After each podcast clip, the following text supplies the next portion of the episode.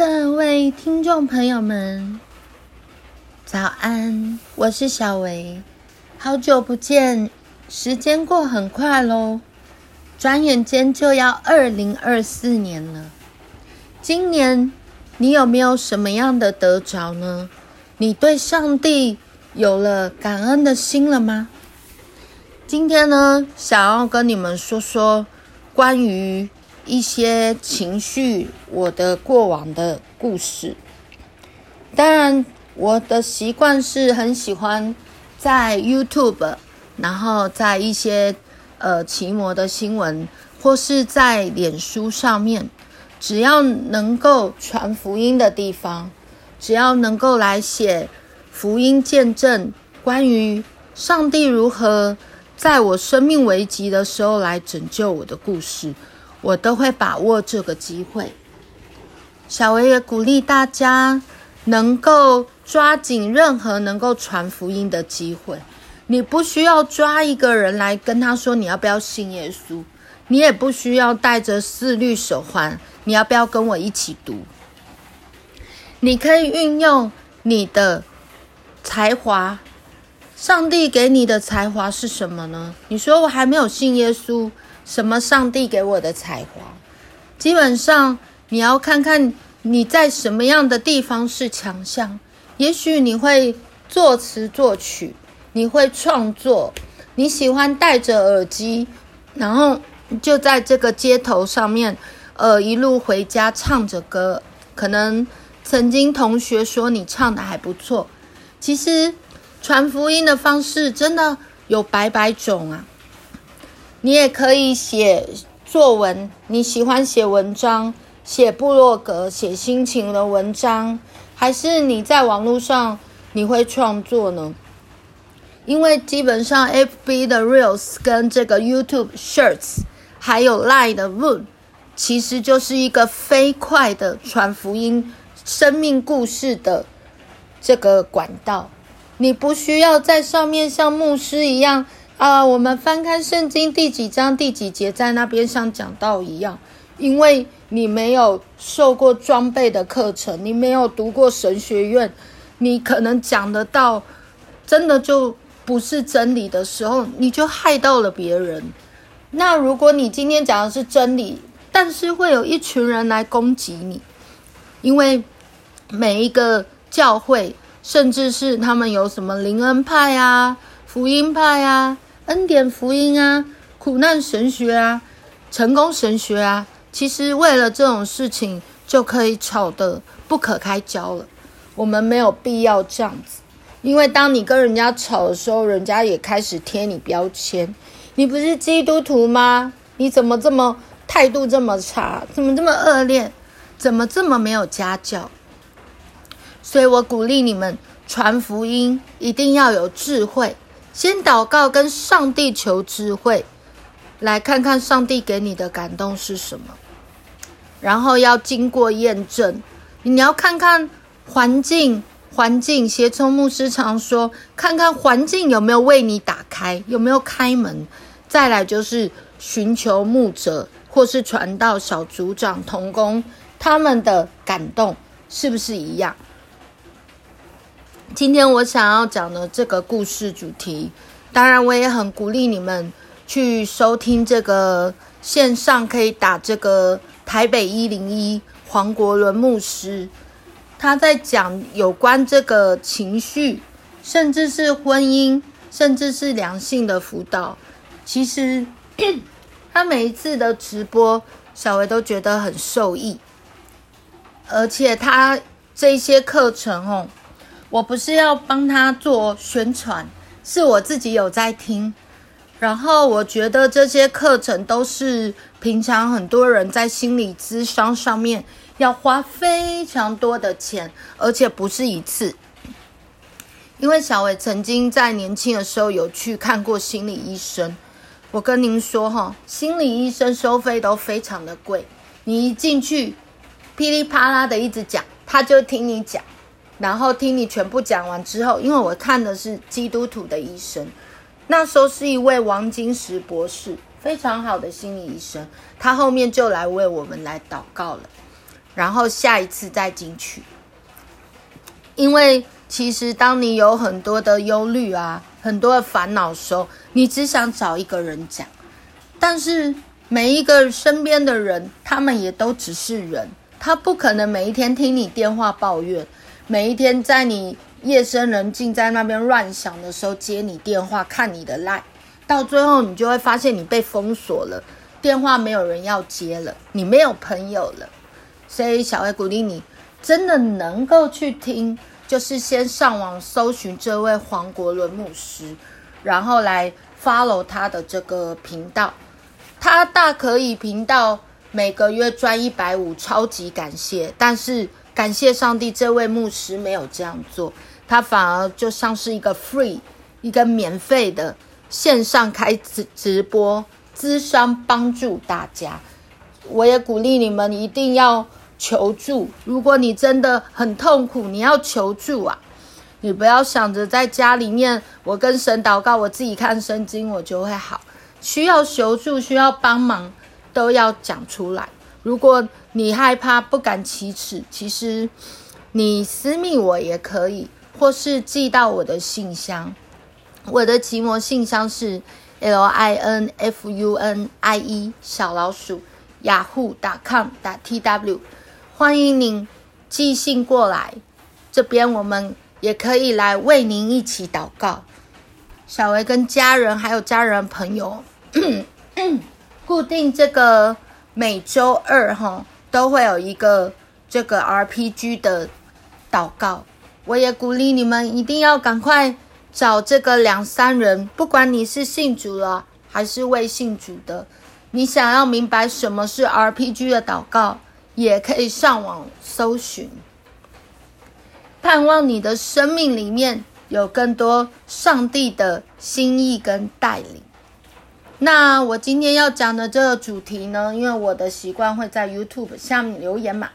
那牧师有曾经邀请我线上跟他一起直播，当然因为小薇现在是个妈妈了，所以要照顾孩子，可能就没有。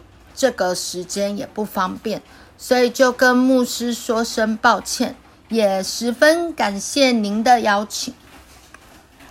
今天我要讲的呢，是我看完了这个黄国恩牧师的直播，他讲的好多关于情绪，可能情绪在无法控制的时候，有时候我们真的非常生气的时候，我们会说出许多让自己后悔的话。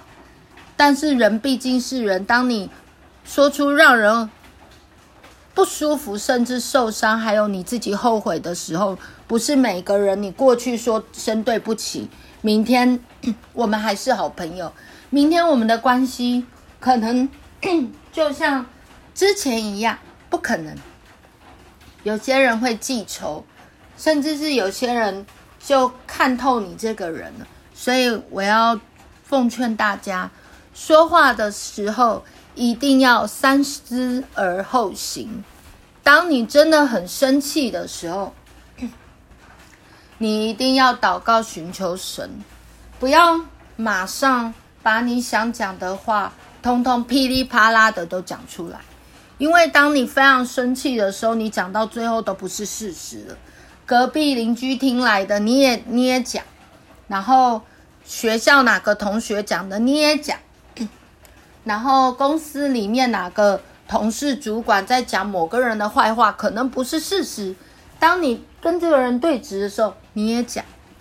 当然，我希望大家能够讲出来的是事实，而且是对人有帮助的。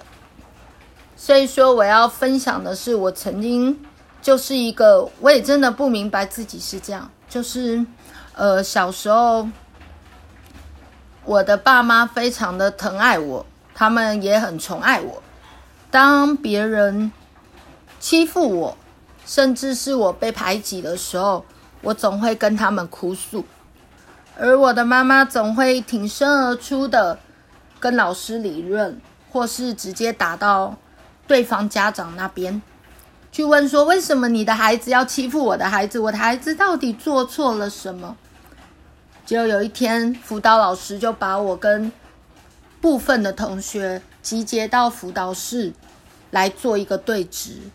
那时候我记得我才国小呢，我第一句话就说：他们都欺负我，都排挤我，分组都不跟我一组。结果老师就一个个问，后来才发现呢，其实我也有行为伤到别人啊。我是一个遇到什么事情，因为我也没有学会什么是沟通，我也不知道怎么样跟别人。确认一件事情的真假，可能有时候生气的时候就讲。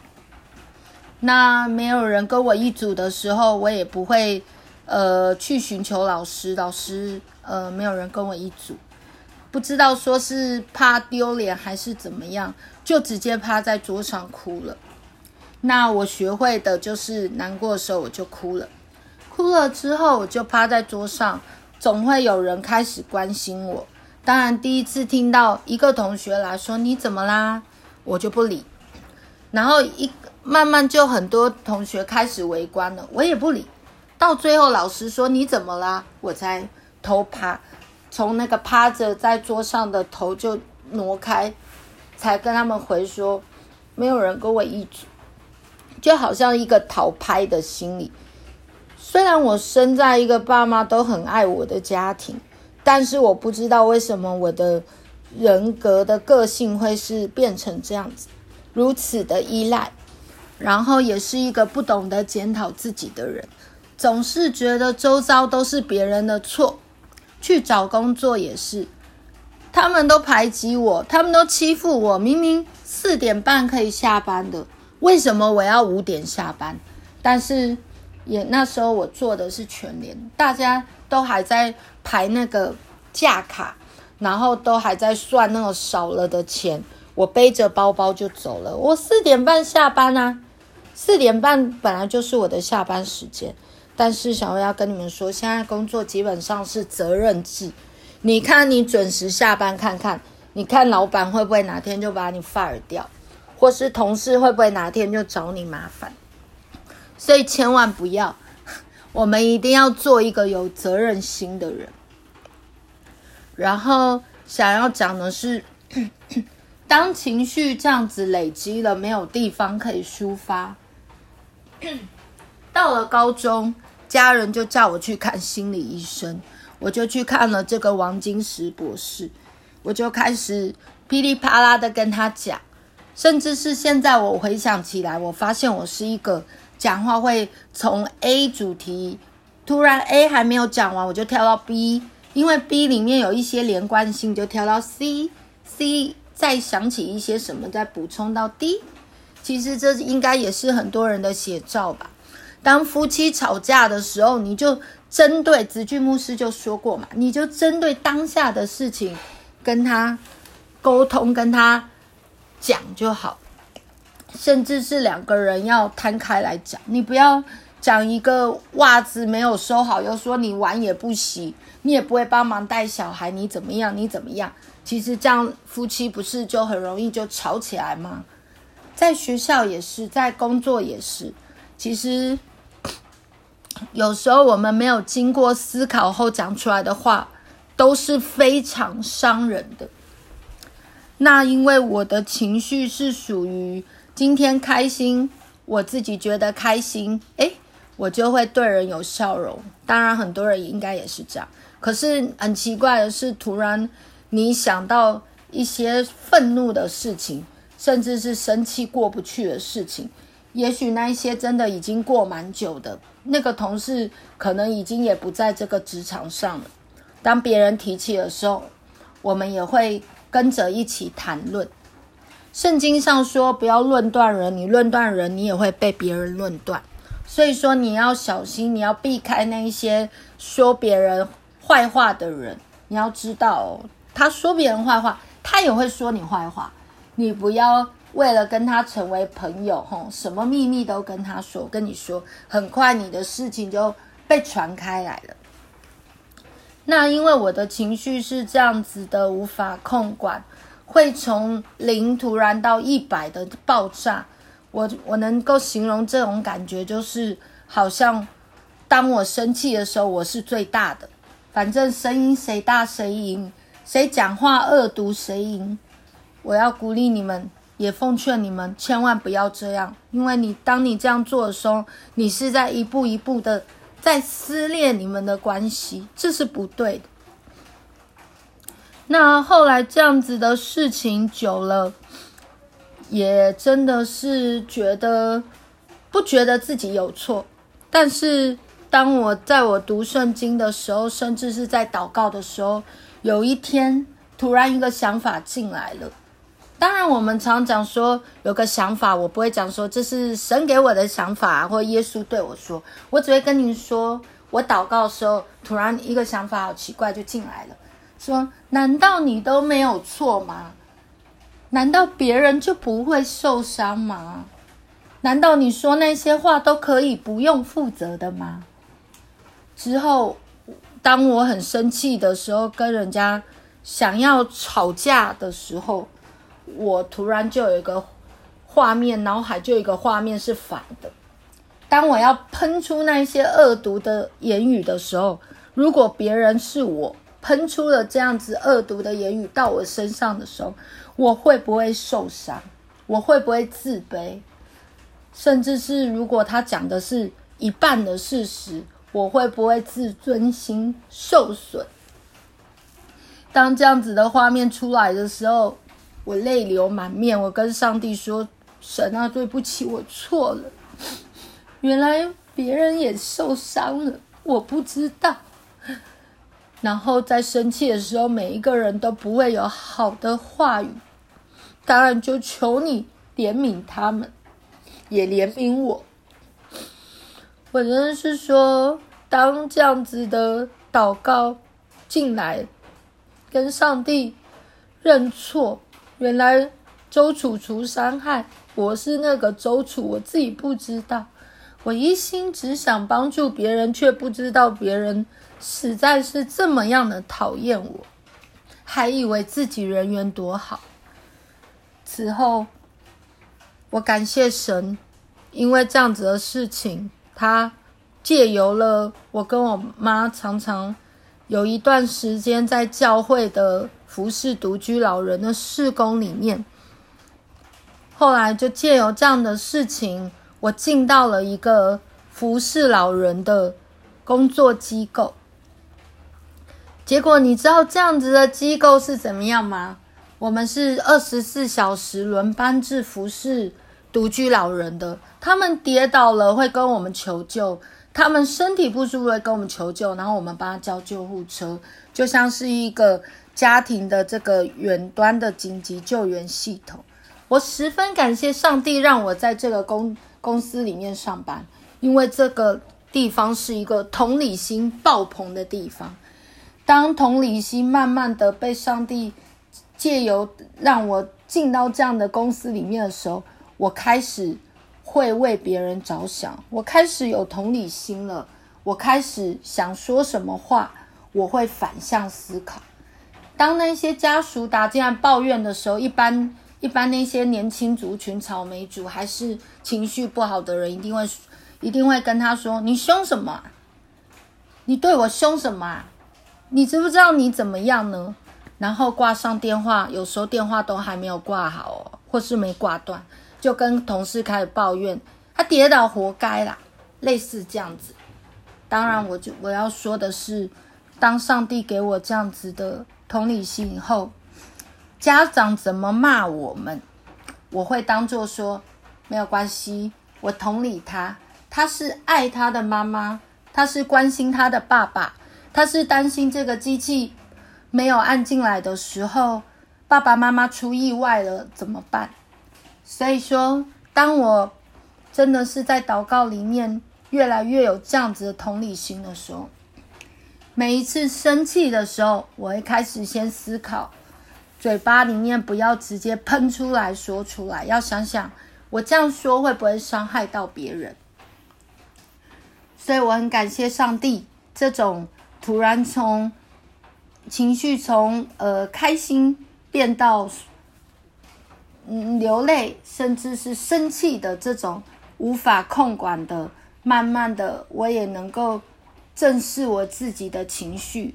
如果我真的很生气，不想讲话的时候，我不会对人冷暴力，我可能会跟他说：“不好意思，你现在可能先让我冷静一下，我先想好一下，我要怎么样开始跟你有这个话题，因为我不想要伤害到别人。你要想，你讲出来的话不用负责吗？他们也是上帝创造的啊，你再怎么样讨厌你的公公婆婆还是老板。”你都不能直接讲啊！你知道你生气的时候讲，吵架讲，你知道到最后你是你一个人过得很痛苦。